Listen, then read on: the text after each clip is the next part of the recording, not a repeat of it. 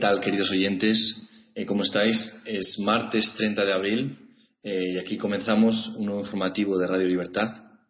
Eh, me encuentro en La Bañeza, en León. soy Jesús Murciego y en Madrid tenemos a don Antonio y a Pedro Gómez. ¿Qué tal? ¿Cómo estáis? Estamos bastante bien, ¿no, Pedro? Bien, estamos muy bien. Porque ah, no está nevando como ahí, probablemente en León, ¿no? En la no, bañeza. No, Llega a no llega a nevar, pero hay 6 grados, lluvia y mucho frío. No, aquí ya está más moderada la temperatura exterior, pero en cambio la temperatura interior, es decir, eh, la temperatura de las relaciones políticas y de poder están que arden, como veremos ahora enseguida con la primera de las noticias que vamos a comentar. A ver, pues Jesús. Sí. Comenzamos hoy por El País, que en su portada trae un titular que dice así: La Generalitat usa su red exterior para impulsar el soberanismo. Y continúa. El servicio diplomático creado por Mas describe a España en sus documentos como caótica, recentralizadora y opresora. Y si pasamos al mundo, al hilo de esta noticia, trae otra del mismo asunto que dice así. El gobierno alega ante el Tribunal Constitucional que solo el pueblo español es soberano. Eh, el, el, recurso del abogado del Estado ve el plan de más como un desafío contra la Constitución. ¿Vale? Sí. Si os parece, entramos a analizar uno de los párrafos. No, pero yo me gustaría que informaras del párrafo concreto del informe de la Abogacía del Estado, donde habla de que solo una decisión soberana del pueblo español, etcétera, etcétera. Ah, Pues, vale. Si puedes recordarnos ese texto, porque luego habrá que ver qué es ¿Usted, lo. Sí, ¿usted se refiere al artículo, al artículo de la Constitución española? Sí, no, no, no, eso lo veremos después. Primero quiero- quisiera que informara a los lectores de lo que dice al pie de la letra el informe de la Abogacía del Estado, aquí que está en punto en esta misma página 8, en la letra pequeña. Muy bien, pues dice así. dice Solo Solo una decisión soberana del pueblo español podría reconocer de manera constitucionalmente válida la soberanía del pueblo catalán. Eso es mentira. Ahí vamos ya. Ya entramos en materia. Eso no es verdad.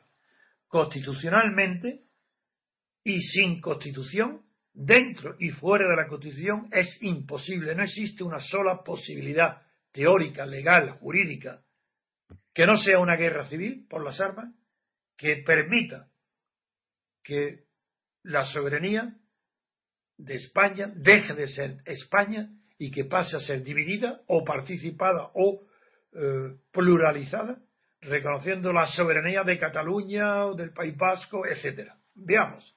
Primero, vamos a estar tranquilos para ver la Constitución y luego más tranquilos aún para ver cómo la Constitución está siendo incumplida por el rey y por las Fuerzas Armadas. Pero primero vamos a ver qué dice la Constitución. ¿Qué dice la Constitución en su artículo 56 que regula las funciones del rey? ¿Qué dice? Pues sí, lo tengo aquí delante y dice, el rey es el jefe del Estado, símbolo de su unidad y permanencia. Arbitra y modera el funcionamiento regular de las instituciones. Punto. Luego, arbitra y modera el funcionamiento regular.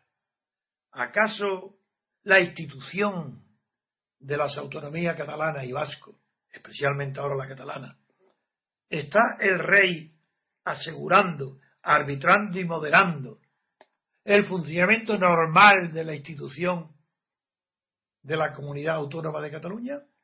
No. ¿Y qué dice el artículo 8 de respecto a las Fuerzas Armadas?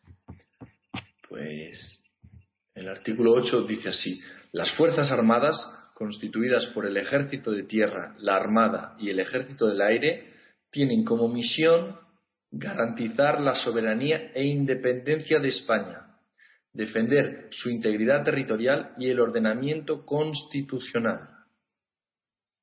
Hay que repetir mil veces que lo que asegura las Fuerzas Armadas que es, dice, Eh, que, él dice, que, que dice que tiene la, como misión la garantía de qué? eh, eh, la, la, soberanía e independencia de España. Eso es, la soberanía. Bien, presentamos de la independencia porque eso requiere eh, la intervención de una potencia extranjera. Presentamos eso. Dice que las Fuerzas Armadas garantizan la soberanía de España y que tiene que defender. ¿Qué es lo que tiene que defender? Su integridad territorial. Ah, amigo, integridad territorial se refiere adentro, no el ataque de una potencia extranjera, que sería expulsarla, sino lo que tiene que, eh, que defender es la integridad del territorio. ¿Qué quiere decir eso? Eso quiere decir la unidad del territorio español. ¿Acaso el, el territorio catalán o el territorio vasco no son españoles? No está en el artículo 8 incluido que las Fuerzas Armadas tienen que garantizar además de la soberanía, la integridad del territorio español de Cataluña y el País Vasco? ¿No dice el artículo 56 que el rey, que es además el jefe de las Fuerzas Armadas, ha de arbitrar y moderar el regular funcionamiento de las instituciones? ¿Acaso lo que está sucediendo en Cataluña y en el País Vasco, sobre todo en Cataluña, no es el no funcionamiento regular de las instituciones? ¿Acaso el gobierno de Rajoy está defendiendo las instituciones, la institución y el territorio de España y la integridad territorial de Cataluña y el País Vasco?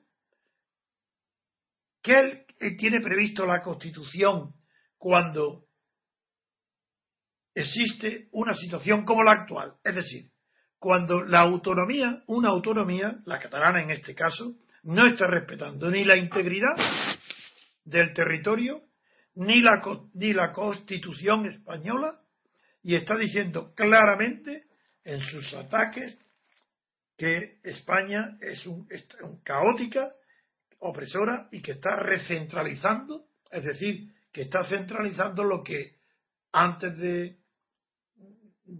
según la Constitución, no estaba centralizado y lo está ahora recentralizando. Ante este directo infracción, violación de la letra y el espíritu de la Constitución y de las funciones del rey y de las Fuerzas Armadas, ¿qué hace el gobierno español? Nada. Silencio, sí. Recibir a Artur Mas en secreto, tratar los asuntos de referentes a estos artículos constitucionales en secreto. ¿Y qué dice la abogacía del Estado? El informe que constitucional, que solo una decisión soberana del pueblo español podría reconocer de manera constitucionalmente válida la soberanía del pueblo catalán. Mentira. Mentira porque la Constitución impide que nadie y en ninguna circunstancia pueda ser reconocida, reconocida la soberanía del pueblo catalán. Pero veamos, esto no puede quedar así. ¿Es que no tiene acaso la Constitución prevista que en el caso de que esté en peligro estas funciones, estas garantías que el rey y la Fuerza Armada sobre la soberanía y la integridad territorial de España, cuando están en peligro o están contradichas o están siendo contestadas por alguna de las autonomías, no tiene previsto la Constitución la suspensión de la autonomía, pero a ver qué artículo habla de que en estos casos, si hay una situación como esta, la autonomía pueden suspenderse. ¿Hay eso, Jesús, o no lo hay? En la Constitución. Yo es que no la tengo delante. Y, además no me la sé de memoria. El artículo 155 de la Constitución española dice así. Si una comunidad autónoma no cumpliere las obligaciones que la Constitución u otras leyes le impongan, o actuare de forma que atente gravemente al interés general de España, el Gobierno, previo requerimiento al presidente de la comunidad autónoma y, en el caso de no ser atendido, con la aprobación por mayoría absoluta del Senado, podrá adoptar las medidas necesarias para obligar a aquella, la comunidad autónoma se refiere, al cumplimiento forzoso de dichas obligaciones o para la protección del mencionado interés general. Muy bien. Así lo, yo estaba preguntándote, Jesús, esto antes. Es decir, que después de haber recordado nosotros eh, yo en mi anterior intervención, en mi, antes de, de este artículo, haber recordado cuáles son las obligaciones del rey como árbitro y moderador del funcionamiento regular de las instituciones y después de haber recordado que el artículo 8, porque este artículo del rey era el, 56, pero el artículo 8 también impone un deber a las Fuerzas Armadas para que eh, garanticen ellas la soberanía de España y defendiendo la integridad de su territorio, la integridad territorial. Ahora tú añades a esas dos obligaciones del rey y de las Fuerzas Armadas, obligaciones constitucionales, añade el artículo 155 diciendo que si una comunidad autónoma, previo requerimiento del jefe de gobierno, del presidente del gobierno, no cumpliere las obligaciones constitucionales, está el gobierno puede obligar a esa comunidad autónoma al cumplimiento forzoso de dichas obligaciones o para la protección del interés general. Es decir, que hay, se puede obligar a Cataluña, a Artur Mas, a la Generalitat, al cumplimiento forzoso de las obligaciones que le impone la Constitución, de defender la integridad del territorio español, la soberanía del pueblo español y de ninguna manera la soberanía o el soberanismo del pueblo catalán. Eso de ninguna manera. Le puede imponer. ¿Y qué hace el gobierno? Nada.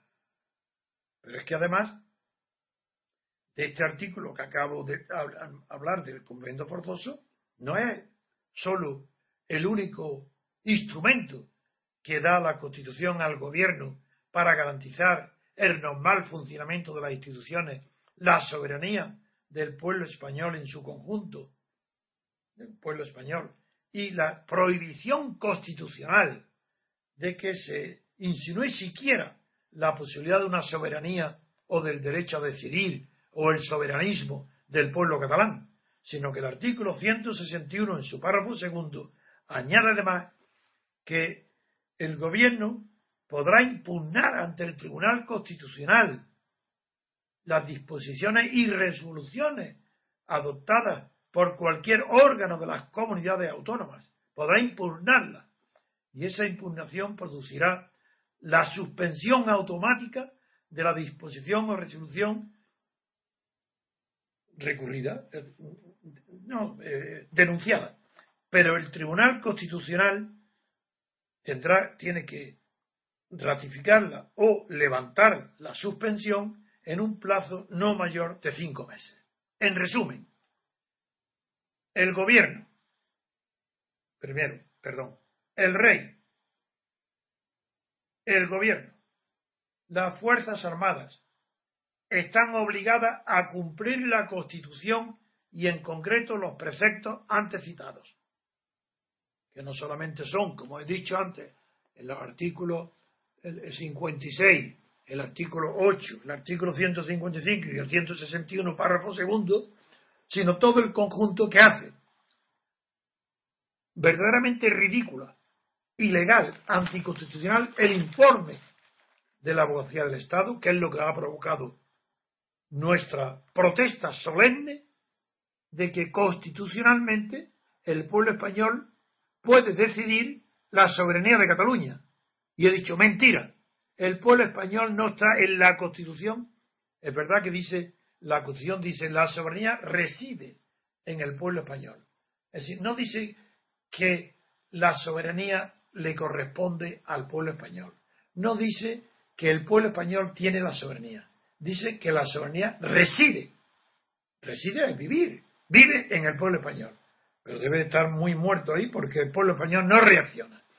Y las instituciones constitucionales de las que derivan, que derivan, según dice la Constitución, del pueblo español, aunque en este caso no han derivado del pueblo español, sino de los que hicieron la Constitución, es decir, de los sucesores de Franco, tanto el rey Juan Carlos nombrado por Franco, como por los demás instituciones eh, que forman parte de la Constitución que no proceden del pueblo español. El pueblo español no ha hecho nada. El pueblo eh, español, en el mejor de los casos, ratificó con un sí un bloque constitucional donde se incluía todo en el mismo saco. Monarquía, eh, régimen autonómico, forma de Estado, eh, una forma de gobierno correspondiente al Estado de partido, todo elección proporcional, cuidado, porque el sistema de elección proporcional, que es el que le da la fuerza a los partidos y el que ha constituido la partidocracia, antes de las constituciones que nacieron después de la guerra mundial, no figuraba en ninguna constitución. hasta la República de Weimar, en realidad ni siquiera los partidos políticos figuraban en las constituciones.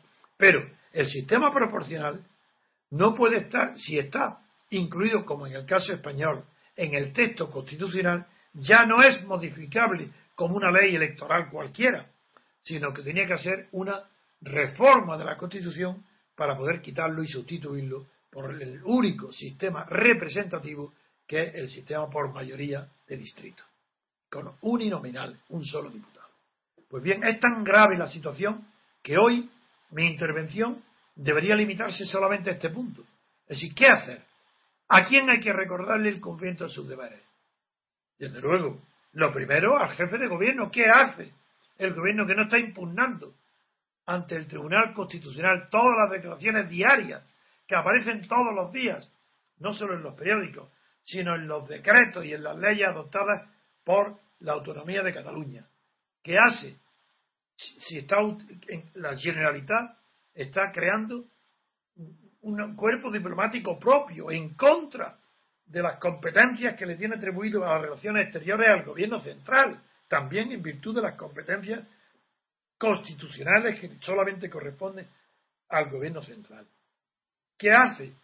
Si está disponiendo también a su antojo de disposiciones de carácter fiscal o impositivo que según la Constitución tampoco le corresponden o la interpretación unilateral del uso de las lenguas, o la discriminación permanente, el desafío, reto permanente de Artur Mas y de su gobierno de la Generalitat con el apoyo de Esquerra Unida, que están poniendo de relieve ante el pueblo español, uno, la inutilidad de la Constitución. No sirve para nada, puesto que no sirve para garantizar la integridad del territorio ni para frenar la propaganda contra la entidad de España, la entidad política, y que consideran a Cataluña como si fuera el sujeto político, cuando la palabra sujeto está bien, no es que esté mal, pero es mucho menos expresiva que el concepto de unidad política fundamental que es la expresada por Carl Smith y en todos los textos constitucionales. La unidad política fundamental o fundadora de España es España, y Cataluña no tiene esa unidad, por tanto no puede ser sujeto de la soberanía porque no tiene esa unidad. ¿Qué hace? Nadie hace nada. Es que no hace nada el rey cuyo papel es arbitrar y moderar. ¿Pero qué está arbitrando? Es que él cree que arbitra porque le dice a izquierda republicana cuando viaja a Cataluña, hablando se entiende la gente, a quien está pidiendo y defendiendo el separatismo, la independencia que Cataluña, el propio rey le dice que hablando se entiende la gente o Rajoy, que tiene, que, ¿qué hace? Mantener en secreto las entrevistas con Arturo Mas, con Arturo Mas. Eh, pero no, no comprendéis que todo esto es una payasada, una tomadura de pelo a la Constitución, al pueblo español, al sentido común, a la razón, al corazón y a los sentimientos de la unidad del territorio español. Pero ¿cómo puede la abogacía del Estado defender la tesis que es válido constitucionalmente la independencia de Cataluña si lo decide, lo acuerda la mayoría del pueblo español. Pero ¿qué está, qué está ¿Desde cuándo los pueblos europeos, y en concreto los pueblos de Europa Occidental, desde cuándo Portugal, España, Francia, Inglaterra, desde cuándo tienen ellos el derecho, esos pueblos, para decidir en su conjunto la independencia de una región? De Portugal, de España, de Francia o de, o de, Inglaterra. Jamás. No tienen conocimiento ni de la historia ni de cómo ha nacido el derecho de autodeterminación, ni siquiera en qué consiste ese derecho, porque mucho antes de que existiera el derecho de autodeterminación, que se hablaba de libre determinación, se habló siempre de la de libre determinación era la de los griegos frente al Imperio Otomano, apoyando la independencia de Grecia contra una invasión exterior, que era de la de los turcos. Pero luego, en la Internacional Socialista, y gracias a Otto Bauner, eh, el, austriaco y el otro marxismo introdujeron, sustituyeron la palabra libre determinación por autodeterminación. Pero siempre referida a aquellas naciones subjetivas que dentro del imperio austrohúngaro luchaban y eran fuerzas centrífugas y que al final de la guerra mundial, es decir, a partir de 1918-19, se manifestaron en forma de separaciones y por eso nace Checoslovaquia, nace separado Hungría, eh, porque era el imperio austrohúngaro, los desune, y ahí sí aparece la primera y gran discusión sobre los derechos de determinación que a propósito de los bundistas, que eran ligas de las judías, de pueblos judíos que estaban en distintas eh, naciones. Pues, pues contra todo ese movimiento de nacionalismos se levanta la voz de, primero fue Carlos Marx, después fue Lenin y Stalin, Stalin antes de subir al poder, cuando era secretario estaba Lenin en el poder, y construyen el, el derecho y la teoría que se llama de las nacionalidades. Pues bien, Carlos Marx, lo repito y lo repetiré mil veces, no porque yo sea socialista, sino porque era un hombre de una mentalidad Primero, muy inteligente, una mentalidad muy avanzada, con un gran conocimiento de la historia y las de las fuerzas que determinan la historia. Y Carlos Marx prohibió en Portugal, España, Francia e Inglaterra, salvo en Irlanda, el derecho de autodeterminación. Y su argumento fue muy sencillo, muy claro. Dijo, aquellos pueblos nacionales que tienen sentimiento nacional antes de la Revolución Francesa, pues ya no tienen derecho de autodeterminación porque la historia los ha, los ha determinado. No es, no es una voluntad, es la historia la que ha constituido las naciones, esas naciones. Pero en cambio, los pueblos como Italia, Alemania, y no digamos todos los procedentes del imperio austrohúngaro, que no tienen la unidad nacional conquistada o adquirida, en el momento de la Revolución Francesa, como de, a esos pueblos sí, de inmediato adquieren conciencia de que los pueblos tienen derecho a su libre autodeterminación. Y a eso sí les reconoce el derecho de autodeterminación. Eso se incorporó a la Internacional Socialista de 1891-92, no recuerdo, y quedó dentro de la doctrina del socialismo. Con lo cual España jamás fue reconocida como sujeto de derecho de determinación. Bueno, y luego hasta no hubo ninguna novedad hasta la guerra mundial última. Bueno, la guerra mundial, pues la anterior fue guerra europea, aunque participó Estados Unidos en ella, pero en la guerra mundial la participación efectiva de tantos y tantos soldados procedentes de las colonias inglesas o francesas que se incorporaron contra el nazismo hizo que como premio las Naciones Unidas, eh, entonces no existían todavía, Estados Unidos, y a través luego de la, de la creación de la ONU, reconocieran a esos pueblos que habían ayudado a vencer el fascismo, les reconocieran derechos de autodeterminación, en tanto que colonias que tenían derecho a independizarse de sus metrópolis. Y nada más. Todo lo demás son leyendas, cuentos, mentiras, España no hay derecho de autodeterminación, nadie lo tiene, ni los españoles tampoco. La abogacía del Estado no sabe de lo que habla. ¿Cómo, ¿Por qué íbamos a tener nosotros ahora los españoles derecho de autodeterminación? Porque en ese caso lo habrían tenido nuestros padres, nuestros abuelos, nuestros bisabuelos, nuestros tatarabuelos. ¿Por qué nosotros de repente somos una generación que le toca una lotería, que es el derecho a decidir? ¿Pero qué es esto? ¿Y por qué no los antepasados? ¿Es que acaso España depende de la voluntad de los españoles? Pero ¿quién le ha preguntado a los andaluces, a los extremeños, si querían ser o no españoles? Nadie. Son preguntas que no tienen respuesta, porque la respuesta es existencial, no es experimental. Y eso no tiene contestación ni hay autodeterminación, porque no depende de la libertad. La abogacía del Estado no sabe lo que dice. Todo eso es pura demagogia, pura socialdemocracia, Da lo mismo que sean del PP, que sean de derecha, que sean incluso fascistas, porque eso, ¿cómo puede decir la abogacía del Estado que la Constitución permite de manera válida que una decisión del pueblo español en su conjunto puede acordar la soberanía y la independencia de Cataluña y, del País Vasco y de Galicia y de Baleares y por qué no desintegrar ya España de un plumazo. Pero es que están locos, abogacía. Vaya respeto que merecen, vaya desprecio que, yo les doy invito a todos los españoles. ¿Qué abogacía del Estado? Se han cubierto de gloria y de ignorancia. Esto no puede continuar así. En consecuencia, lo que yo propongo hoy es lo siguiente.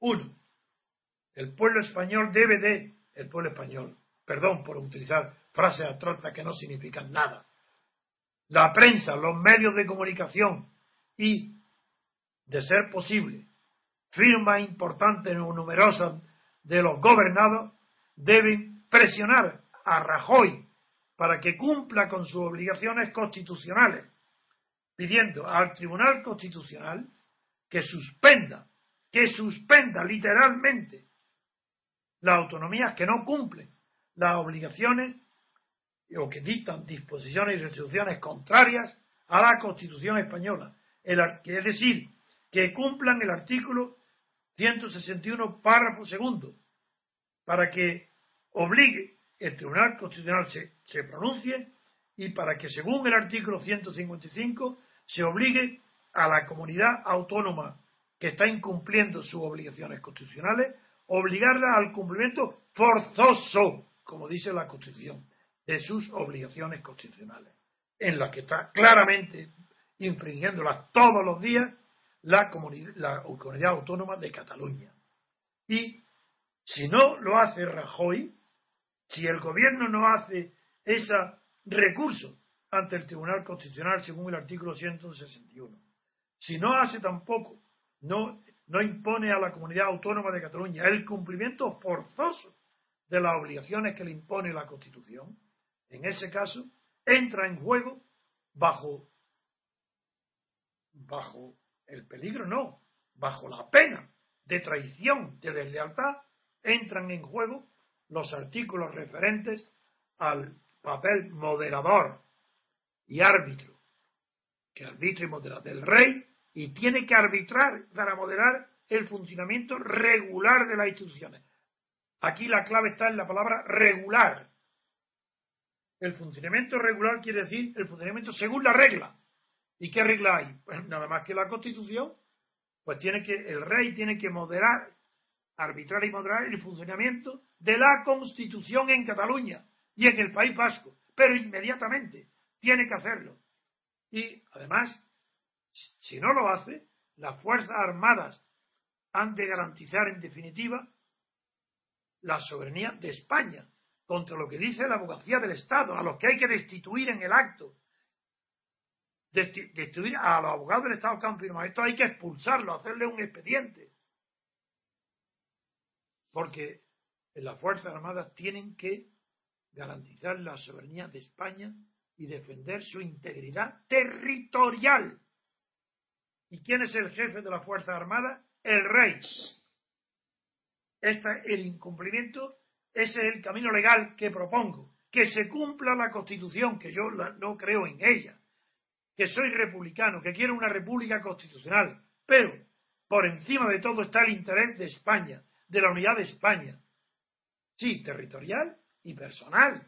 ¿Cómo es eso de reconocer la abogacía del Estado que el pueblo español puede puede aprobar por mayoría la independencia de Cataluña y el País Vasco, pero ¿qué es lo que se cree? Que las naciones son subjetivas, que son sociedades, que dependen de la voluntad de los españoles. Pero ¿desde dónde han leído esto?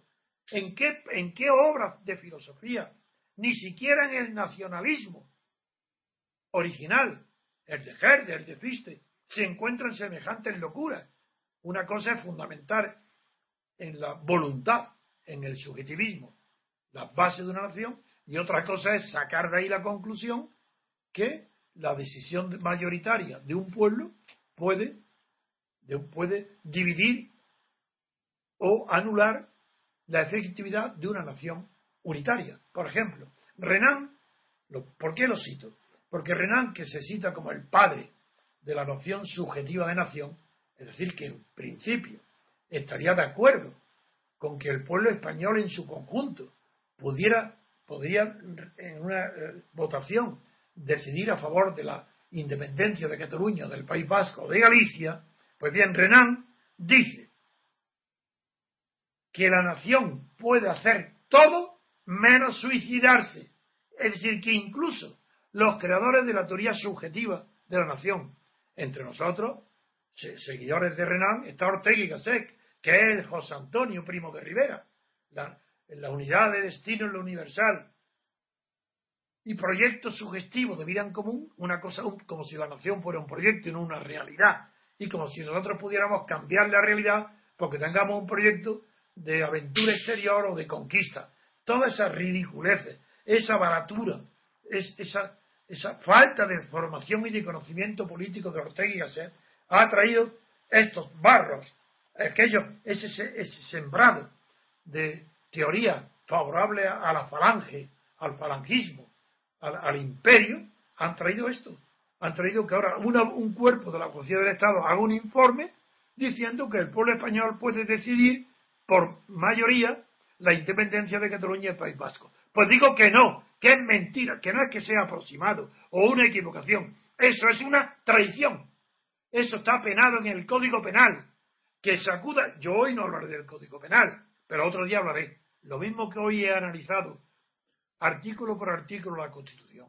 Otro día voy a analizar el Código Penal. ¿Qué delito comete el rey? ¿Qué, ¿Cómo? Que el rey es impune, claro, que goza de impunidad, que no puede, que no, que es irresponsable, claro. Que es irresponsable el rey si comete un delito de lesa patria, si autoriza la separación de Cataluña, que es que es irresponsable, pero ¿qué estáis diciendo? Será irresponsable ante un tribunal, pero no ante un pueblo que no puede tolerar ser traicionado por el rey. ¿Y qué son las Fuerzas Armadas? ¿Cómo pueden permanecer impasibles viendo lo que está pasando y nadie se atreve a pronunciar una palabra por temor a ser expulsado del ejército? Aquí todo vale, todo se puede decir porque todos son socialdemócratas. Todos, rey, Fuerzas Armadas, partidos, todos son socialdemócratas. Todo se puede hacer, todo está permitido. Somos progresistas, ¿cómo no? Claro que se puede. ¿Por qué no vamos a decidir? Pues el pueblo español, todos parecen del 15M. Todos creen que todo se puede hacer y decir en la política, que todo está permitido porque somos libres.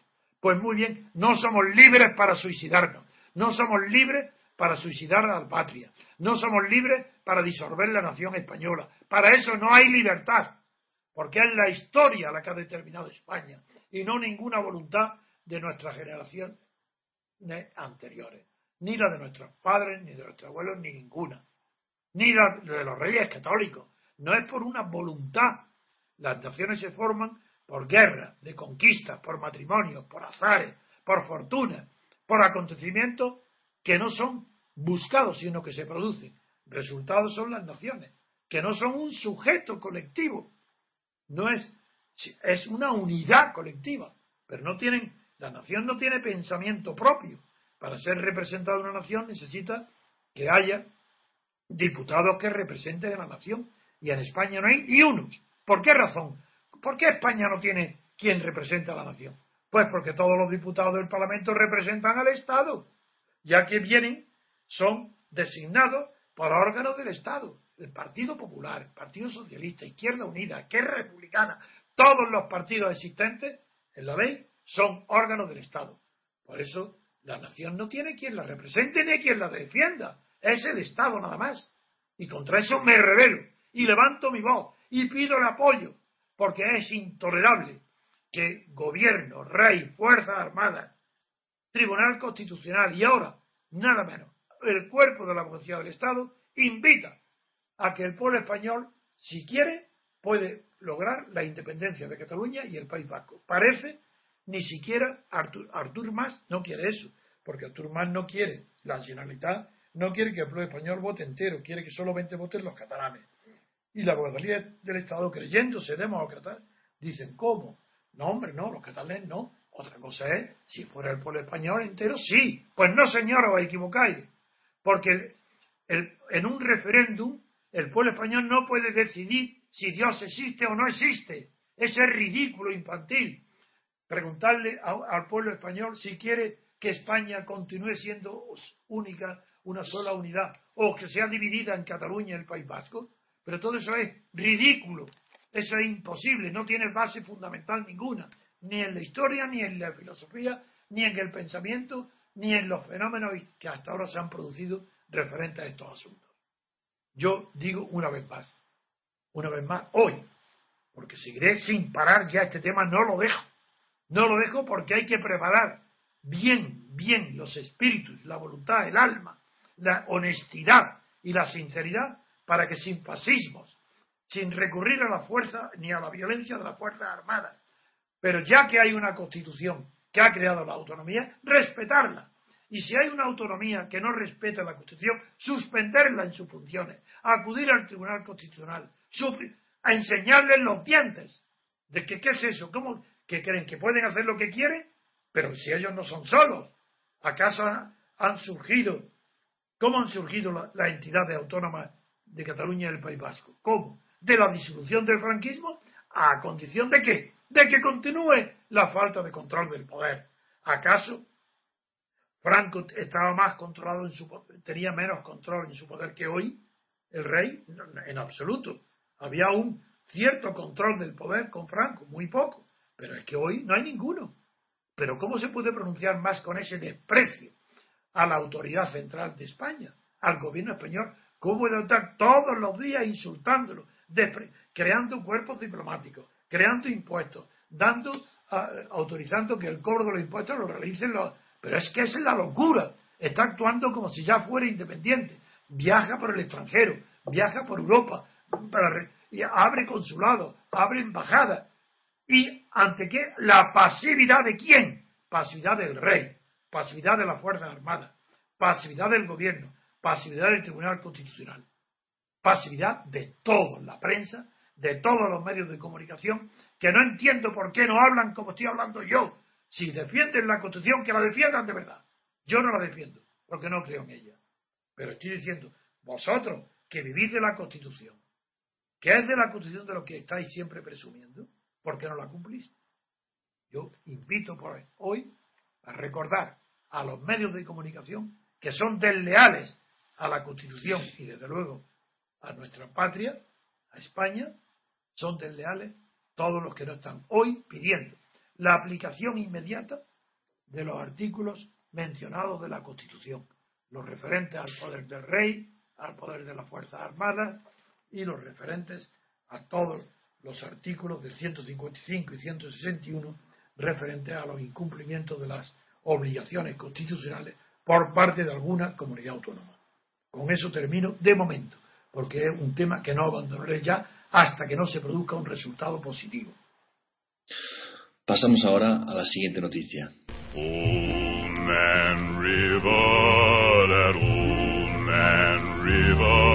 He must know something, but don't say nothing. He just keeps rolling. He keeps on rolling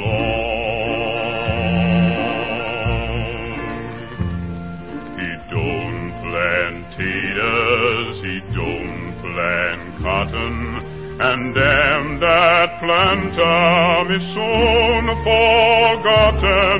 But old man River, he just keeps rolling along.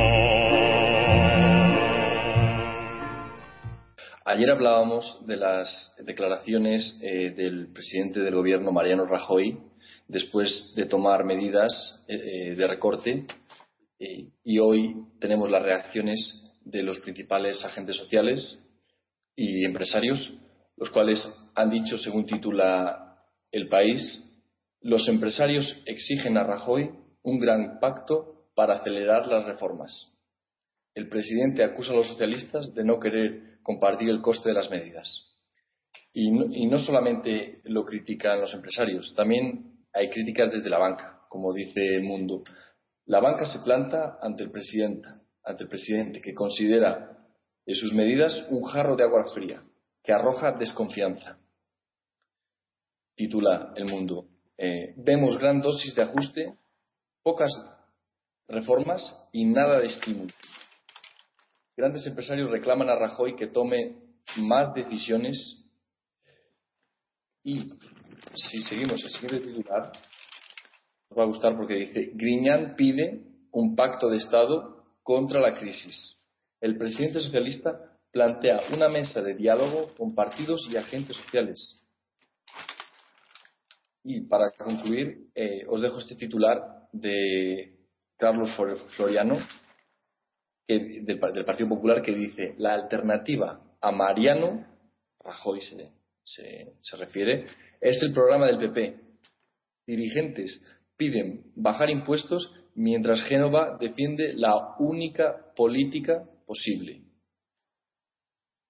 Don Antonio. Muy bien. Yo creo, sí, sí, que todas las noticias coinciden por un lado y por otro, y es. Eh, todo gira en torno a una idea falsa, que es la propia de la socialdemocracia española, por tanto propia del PP, del PSOE, de Izquierda Unida e incluso de, de todos los partidos separatistas, cuando dejan de ser separatistas, pues dicen lo mismo. E incluso para el separatismo, el separatismo hablan de pacto de Estado. No se sabe lo que significa pacto. Ellos no saben lo que significa pacto de Estado, puesto que lo ponen sinónimo de gran pacto. Así ellos distinguen un gran pacto de un pequeño pacto. Supongo que el pacto de Estado para ellos es que participen en el pacto mucho, es decir, el consenso. Al consenso a lo que le llaman gran pacto. Echan de menos el consenso, porque no saben gobernar sin consenso.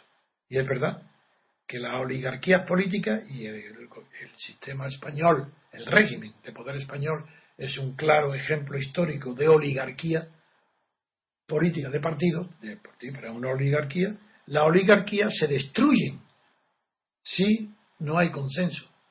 Incluso, por eso en España los partidos temen a las mayorías absolutas, no quieren mayoría absoluta, cuando lo inherente y propio de la democracia es la mayoría absoluta para gobernar bien.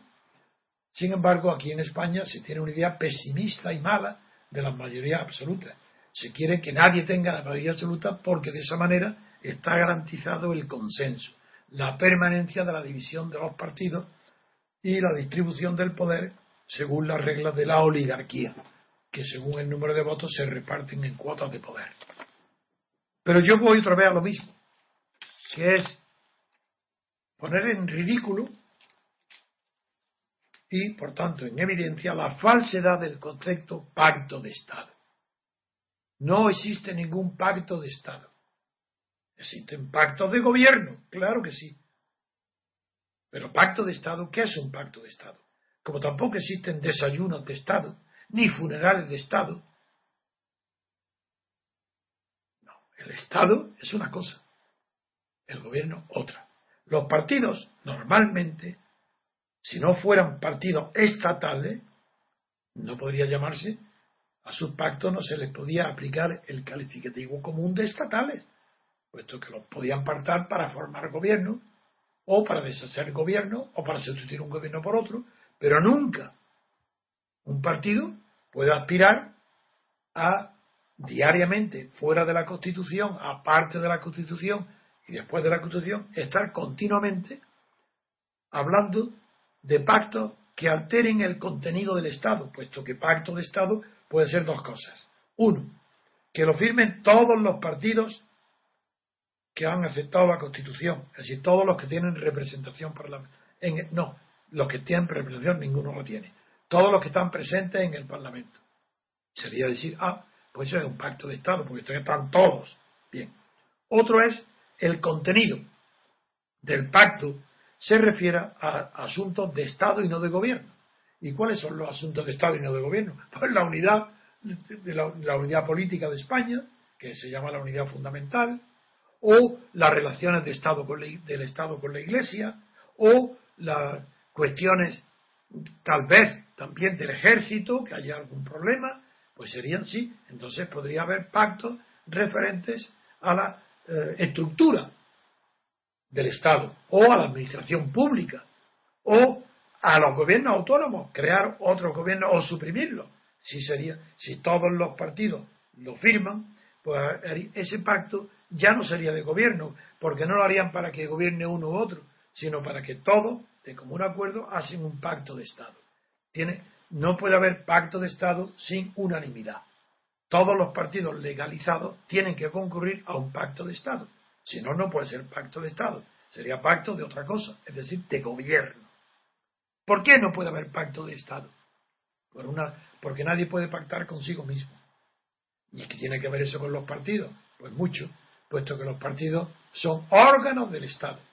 Entonces no puede haber pactos de Estado, porque no puede, los partidos no pueden eh, pactar consigo mismos, ni con sus homólogos. No puede pactar un, no puede pactar, por ejemplo, eh, el Partido Socialista, que es del Estado, con el partido del PP, que es del Estado, y que uno, el PP, se llame de derechas y que el Partido Socialista o Izquierda Unida se llame de izquierda. Es tan ridículo la socialdemocracia, el consenso y, y este sistema, este régimen podrido español, es tan ridículo que voy a poner un ejemplo para que todos lo comprendan. Bajo Franco había una bipolaridad que no era la esencial, que ya sabéis que lo repito continuamente, que la bipolaridad esencial de la que depende toda la vida política es la bipolaridad existente entre Estado y sociedad. No, bajo Franco esa bipolaridad no existía porque era un Estado, si no totalitario, pero era dictatorial. Por tanto, no había sociedad política, no tenía vida propia. La sociedad no podía elegir sus representantes y no no había más que un Estado dictatorial. Pues bien, dentro de ese Estado poderoso, ¿qué creéis? ¿Que era una dictadura normal de un señor que se le atribuyen todos los poderes? No, no, no, no. Ese señor gobernaba con fuerzas políticas y sociales, llamadas, aunque se le llamara en la propaganda familia, municipio y sindicato, que se le llamó democracia orgánica, pero la realidad es que bajo Franco desde los primeros momentos de la guerra, de ganar la guerra, y una vez superada la división entre Falange y Requete, que Franco lo resolvió mediante un decreto unificando falangistas y Requete, enseguida ya se constituyó en España, surgieron una derecha y una izquierda. Evidentemente, la derecha era franquista, la izquierda era franquista, si no, no podrían estar ni convivir. ¿Y la derecha quién era la derecha? Pues los militares al principio cuando tenían todo el poder después de la guerra los militares. ¿Y quién era la izquierda? Pues la falange unificada con el requete era la izquierda, la que todavía decía que la banca había que nacionalizarla y los sindicatos que querían todas las reformas sociales. Bajo Franco había derecha e izquierda y Franco se situaba, como todos los gobernantes, en el centro, entre una derecha polarizada primero con los militares y, y la izquierda polarizada con la falange y los sindicatos. Y eso duró mientras estuvo en el poder Serrano Suñer. Pero cuando pierde la batalla de Stalingrado Hitler, Franco, que no era nada tonto, se dio cuenta que ya no podía seguir siendo como un discípulo de Hitler. Destituye a Serrano Suñer y se acerca, quiere acercarse al mundo anglosajón. Nombra a Jordana, ministro de Asuntos Exteriores, porque tenía simpatía por los anglosajones, y se acerca al Vaticano, más que a la Iglesia, porque la Iglesia española estaba apoyando a Franco, que lo llevaba bajo palio, pero era una, iglesia nacionalista, no contaba con el apoyo del Vaticano. Entonces, ¿qué es lo que hace Franco? Que se apoya y eleva a la categoría de derecha gubernamental a la acción católica. Y así entra Martín Artajo y luego los residuos, los gérmenes que había de democracia cristiana e incorpora como ministro a Ruiz Jiménez. Quien no conozca, y luego al final el Opus Dei. Quien no conozca la historia del franquismo no puede comprender mis palabras. De la misma manera que bajo Franco hubo una derecha franquista, militar e iglesia, y Opus, y Acción Católica, y una izquierda, Falange, Sindicato, Girón, Solís, etc., hoy no comprenden que hoy sigue la situación igual. Hoy Aquí hay un neofranquismo porque no hay control del poder, ningún control. La prueba, si hubiera control del poder no habría la corrupción que hay. Pero hay una derecha y una izquierda que no son bipolares, de la misma manera que no había bipolaridad bajo el franquismo con la iglesia, los militares y la falange. Franco garantizaba la unidad y hoy el rey ha garantizado no la unidad de España, eso de ninguna manera. Ahí estáis viendo cómo está España a punto de perecer a manos de, de las fuerzas separatistas catalanas y vascas. No digo las gallegas porque son minoritarias. Pero eh, hoy sigue siendo igual. Hoy no puede haber una derecha ni una izquierda en España. Es mentira, no hay. Igual que bajo Franco, la falange, los sindicatos y la acción católica era lo mismo. Las familias, municipios, eran cosas del Estado. Y eran, eso claro, eran los pactos de Estado, lo que había con Franco. Hoy pasa lo mismo. Hoy no hay la bipolaridad. Hoy no está, no está entre la derecha y la izquierda porque no existe sociedad civil. Existe la sociedad civil, lo que de ella no ha nacido la sociedad política.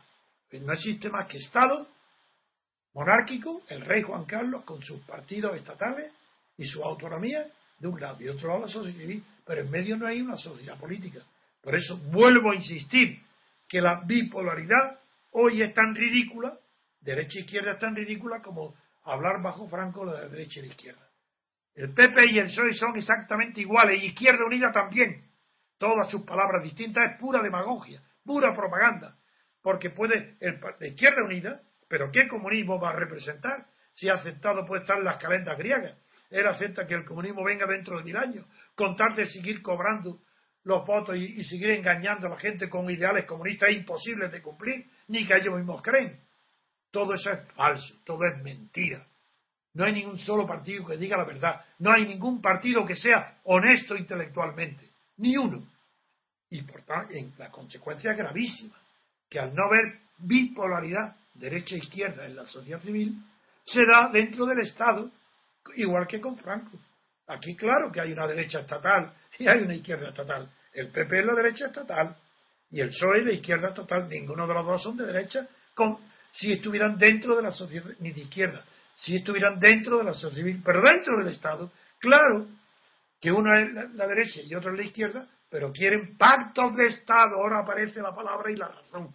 ¿Por qué hablan de pactos de Estado? Una derecha falsa y una izquierda falsa, porque son estatales que no representan a nadie dentro de la sociedad civil. Hablan de pacto de Estado porque quieren seguridad, quieren consenso, quieren que no se destruya la oligarquía, quieren estar seguros del porvenir ellos en sus puestos de trabajo, tienen miedo que los recortes y la política de austeridad que Alemania está imponiendo a toda Europa termine recortando la cantidad de dinero producida por la incorporación al Estado, no sólo de las autonomías y de los partidos estatales, sino toda la cantidad enorme de ONG, sociedades públicas, ayuntamientos, diputaciones, todos impregnados de amigos y de clientela de los, de los partidos estatales. Por eso, pacto de Estado no sé lo que significa, salvo que significa una reforma del Estado. Si fuera para reformar el Estado, se comprende, hay un pacto de Estado porque es para reformarlo, para hacer algo distinto. Pero cuando se refiere al gobierno, no hay pacto de Estado. De la, única, de la misma manera que no hay funerales de Estado. Serán funerales de la sociedad o del Estado o del gobierno. ¿Qué significa? ¿Más solemne? ¿Mayores? ¿Más grandes? Eso es ridículo, infantil. No significa nada. Y de esas cuentos, de esas palabras mal empleadas viven no solo los partidos políticos, sino también los medios de comunicación, los periódicos y las televisiones, que continúan hablando en unos términos que no hay quien los entienda. Por ejemplo, ¿por qué si quieren cerrar un pacto de Estado, como dicen los empresarios que le dicen a Rajoy, que cierre un pacto de Estado? ¿Con quién? ¿Con el PSOE? ¿Sobre qué? ¿Sobre qué extremo? No lo dicen. Pero en cambio hablan de políticas en plural. Amigo, ahora resulta que aquí en España, igual que antes, se hablaba de medidas de gobierno, de, providencias, resoluciones de gobierno o políticas, ahora se habla de políticas en plural y se dice políticas de empleo, políticas de recorte, políticas, pero bueno, será en singular, porque yo no conozco que si el PP hace una política de recorte, tenga varias políticas, tiene una y distintas medidas. Si recorta en la universidad, en la sanidad, en la enseñanza o en la administración pública, eso no quiere decir que tiene distintas políticas, tiene una sola política de recorte y distintas medidas de gobierno en sanidad, educación, administración o autonomías. Pero es que eso pasa en todo, es ridículo emplear la palabra política sea plural. Eso es condenar a los gobernados que no sepan lo que es la política. Porque la política se define como síntesis. Si no es una síntesis, no hay política. Entre la pluralidad de deseos, de apetencias, de intereses que bullen en la sociedad civil y que aspiran a estar presentes en la sociedad política y por tanto ser llevados a los programas de gobierno para que el Estado les dé la fuerza coactiva a ese. Ahí sí, ahí se habla en plural de la diversidad y pluralidad de intereses, de economía, eh, de medidas, de, pero nunca de políticas, porque la política es la síntesis de todo eso. Y el arte, por lo que se admira al político, es por su capacidad de simplificar en una síntesis comprensible para el pueblo la complejidad de las medidas de carácter económico, educativo, sanitario, impositivo, fiscales, presupuestarias. Esa complejidad tiene que ser reducida por un hábil político a una política. Y hay, por eso se distingue una política de un, de un partido de la política de otro partido.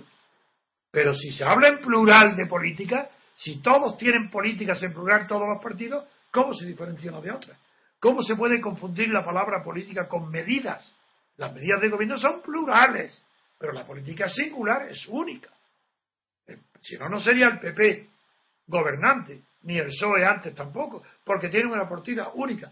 Ellos pueden variar de política. Por ejemplo, Rajoy llegó con una política y ahora está haciendo la contraria. Pero cuando llegó con una política era una sola política. Y cuando hace ahora la contraria es una sola política, pero distintas medidas de gobierno. Claro, está aplicando medidas distintas en la universidad o en un hospital, pero la política es la misma, que es disminuir el gasto público. Y para eso, y eh, aumentar los impuestos, pues igual, la primera es lo mismo, obedece a la misma política.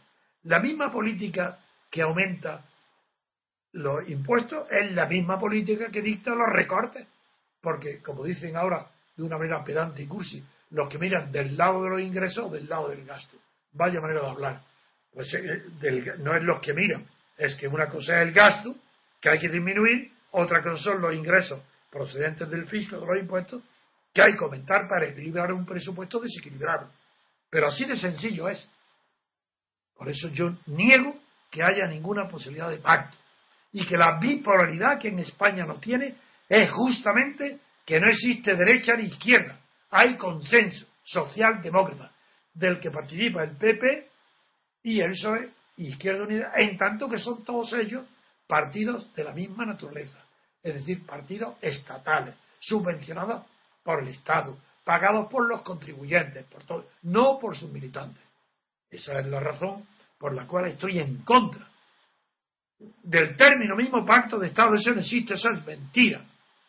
En cambio, lo que es urgente es que la sociedad civil de ella misma emane, surja un cuerpo de personalidades, de personas que conozcan lo que es la realidad política, que sean francos, preparados y que formen voluntariamente una sociedad política que sea intermediaria entre el Estado y la sociedad civil. Y eso es imposible que surja mientras el sistema electoral sea el proporcional. En cambio, surgirá, aunque no quieran, aunque se opongan todas las fuerzas, surgirá esa sociedad política desde el momento en que se cambie la ley electoral totalmente y se consagre en España un sistema electoral como el francés a doble vuelta. En ese momento sí puede surgir en España una sociedad política que sea intermediaria y que haga la mediación entre la sociedad civil y el Estado. Hoy eso es imposible y yo voy a limitarme, como siempre, a proponer soluciones. Soluciones a los problemas de España que no está constituida y a los problemas de la economía que tampoco son resueltos eh, por un equipo, por equipo de una clase, una casta política que toda ella es socialdemócrata, que no cree en nada. Y esa es la razón por la cual me ha parecido útil la primera parte de mi exposición referente a la traición a la Constitución de los que creen en ella o dicen creer en ella y el pacto de Estado, el gran pacto de Estado que quieren cerrar los partidos y que incluso lo piden los empresarios, que puesto que no hay nadie que esté contento con los programas exhibidos por el gobierno de Rajoy. Pasamos pues a la siguiente noticia.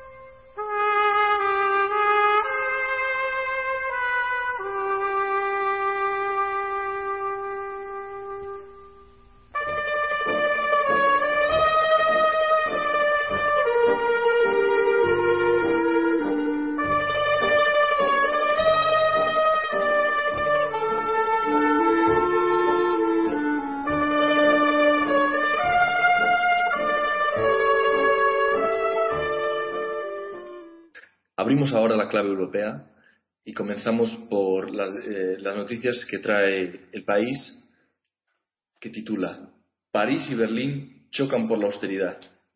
Los conservadores de ambos países atacan a los socialistas franceses por criticar a Merkel. Eso en, el, en cuanto a Alemania y, Francia. Pero es que, en Italia hay algo parecido, ¿no? A ver, dime. Claro. En Italia, sin embargo, tenemos al nuevo presidente, Enrico Letta, y titula así El mundo en su portada. El progresista Leta propone adelgazar el Estado y bajar los impuestos. Eh, y continúa en sus páginas interiores. El primer ministro prepara la reducción de impuestos y abolición de las provincias. Uy, ah, eso es importantísimo, porque las provincias más o menos no es equiparable, pero es parecido a las autonomías. Claro, el conflicto de Francia y Alemania es bastante importante. Ya dije, lo recordarán los oyentes de mis emisiones, que cuando Hollande fue elegido, yo lo destaqué como una noticia importantísima, puesto que era la primera vez que un gobernante europeo de una nación grande se iba a enfrentar con Merkel. Ahí lo veis